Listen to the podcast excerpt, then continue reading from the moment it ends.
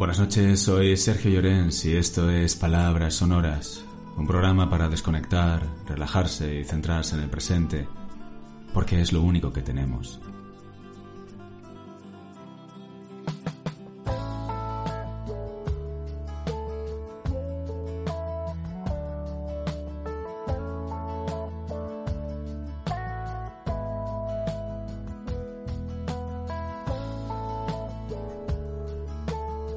Dicen que la vida es cambio, pero el cambio nos asusta. A veces dan ganas de sumarse a la reflexión de Mafalda. Que el mundo se pare, que yo me bajo. El origen de este malestar hay que buscarlo en la biología. Nuestro cerebro es el resultado de dos millones y medio de años de evolución. Llevamos mucho tiempo viviendo en cavernas y muy poco en ciudades. Esto significa que tenemos codificadas respuestas automáticas para responder con éxito a las amenazas de aquel entonces. Si ahora vemos un león suelto paseando por una calle, nuestro cerebro no se pondrá a lucubrar de qué raza es. Sencillamente, nos dirá que salgamos corriendo para ser más rápidos, no que el felino, sino que el que tenemos al lado. También está la otra alternativa de quedarnos congelados, para que no nos vea. Sin embargo, estos circuitos tan maravillosos que nos han permitido llegar hasta aquí como especie no están preparados para afrontar amenazas más sutiles, como la digitalización, los cambios de regulación de un sector o la posibilidad de quedarnos sin empleo. Estos miedos son nuevos, evolutivamente hablando, y no siempre nos apañamos bien con la transformación. Recordemos una máxima importante. Nuestro cerebro está pensado para la supervivencia, no para la felicidad. Así pues, ante el cambio tenemos que ingeniárnosla para navegar por él, entenderlo como oportunidad y aprender de sus posibilidades. Y esto no es tan automático como salir corriendo ante una amenaza. Requiere esfuerzo, entrenamiento y salirnos de los miedos que nos atenazan. La gestión del cambio es más difícil que nunca pero más fácil de lo que está por venir. Por una razón muy simple, la velocidad. Para hacernos una idea de la magnitud, hace 10 años teníamos 500 millones de aparatos conectados a Internet. El año que viene se prevé 50.000 millones y en una década un billón. Así pues, estamos solo al principio. Por no hablar de lo que nos depararán la inteligencia artificial la criopreservación de nuestros cuerpos, los avances en la genética o los viajes por el espacio. Estamos solo al principio de un tsunami que va a transformar la forma de relacionarnos, de trabajar y de vivir. Por tanto, se avecinan más y más cambios. Pero la buena noticia es que nuestro cerebro, aunque provenga de la época de las cavernas, tiene una enorme plasticidad que le ha permitido llegar hasta aquí y construir toda la tecnología que está revolucionando el mundo, de manera que tenemos margen de maniobra. Veamos cómo podemos comenzar cualquiera de nosotros con claves muy sencillas. Primero, es urgente entrenar diariamente nuestra mente. Igual que hay gimnasios para nuestro cuerpo, hemos de poner en forma el músculo del cerebro, todos los días, todos, hacer algo diferente, leer fuentes de información distintas, ir al trabajo por otro camino, probar un sabor exótico, tocar un instrumento musical, la guitarra, el piano, aunque sea mal o bien, lo que quieras. Pero rétate a diario con algo nuevo.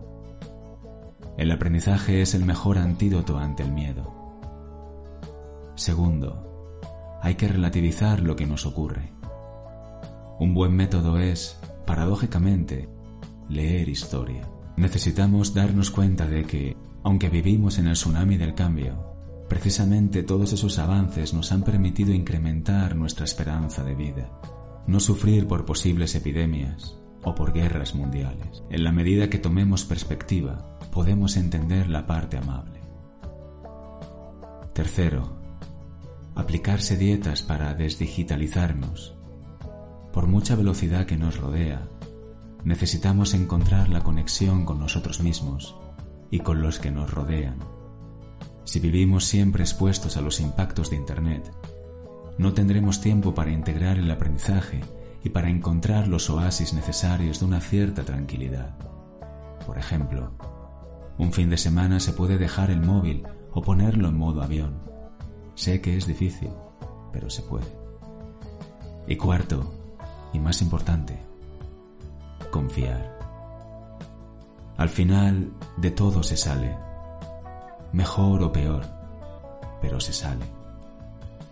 Lo que nos agobiaba hace años, como los exámenes, enfrentarnos a un conflicto difícil, una ruptura, qué sé yo. Ahora lo miramos de una manera más amable. Si hemos sido capaces de sortear situaciones difíciles, ¿por qué no vamos a poder hacerlo con lo que tenemos entre manos? Por ello, en la medida en que confiemos, mantengamos la curiosidad, el aprendizaje, sepamos relativizar y creemos espacios de paz, podremos encontrar recursos para contemplar el cambio de una manera más positiva y constructiva. Esta noche voy a leer un podcast que leí hace mucho tiempo, quizá al principio de Palabras Sonoras, creo que tampoco se llamaba Palabras Sonoras, ya no recuerdo cómo se llamaba. Es un podcast de Paulo Coelho y creo que merece la pena ser leído otra vez. Por lo menos en estos tiempos de incertidumbre, creo que es interesante leer un texto así.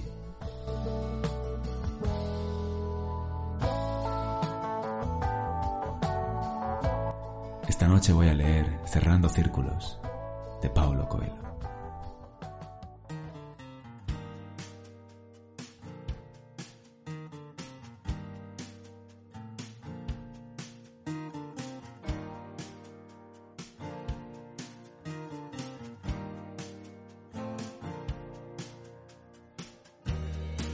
Siempre es necesario saber cuándo se acaba una etapa de la vida. Si insistes en permanecer en ella más tiempo del necesario, pierdes la alegría y el sentido del resto. Cerrando círculos o cerrando puertas o cerrando capítulos, como quieras llamarlo. Lo importante es poder cerrarlos y dejar ir momentos de la vida que se van clausurando. Terminó tu trabajo, se acabó tu relación, ya no vives más en esa casa. Debes irte de viaje.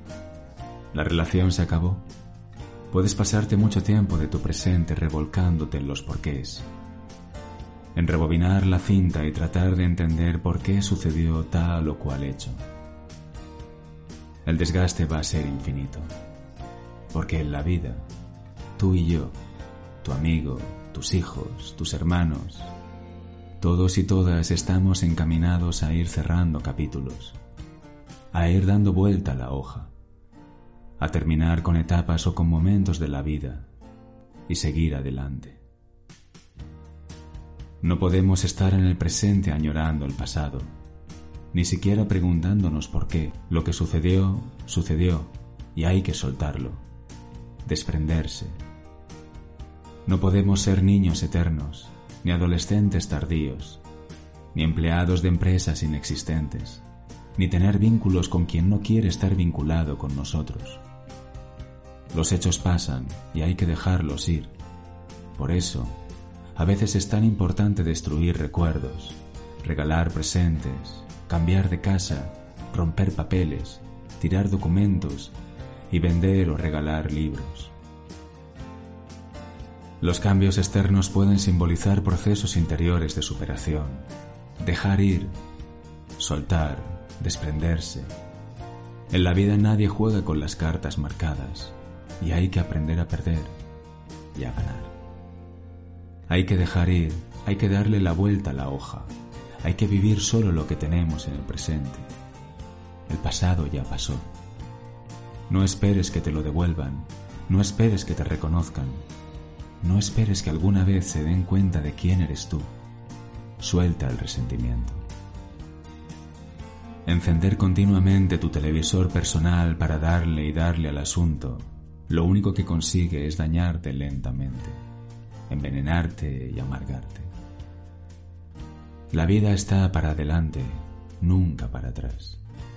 si andas por la vida dejando puertas abiertas, por si acaso, nunca podrás desprenderte, ni vivir lo de hoy con satisfacción. ¿Noviazgos o amistades que no clausuraron? ¿Posibilidad de regresar? ¿A qué? ¿Necesidad de aclaraciones? ¿Palabras que no se dijeron? ¿Silencios que lo invadieron?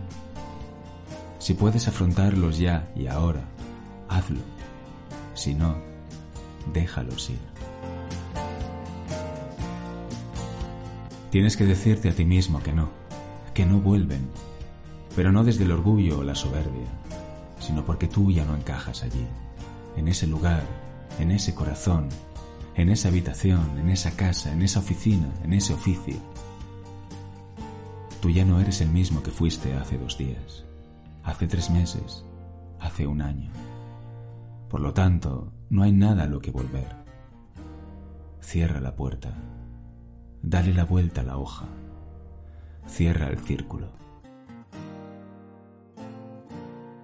Ni tú serás el mismo, ni el entorno al que regreses será igual, porque en la vida nada se queda quieto, nada es estático.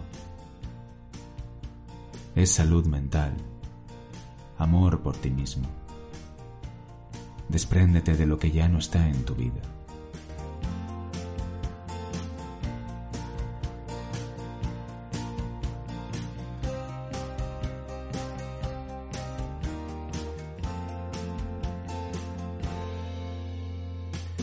Y esto ha sido todo por hoy. Si os ha gustado podéis seguirme o darle al corazón y si queréis dejar un comentario, pues yo encantado de leerlo y de contestar.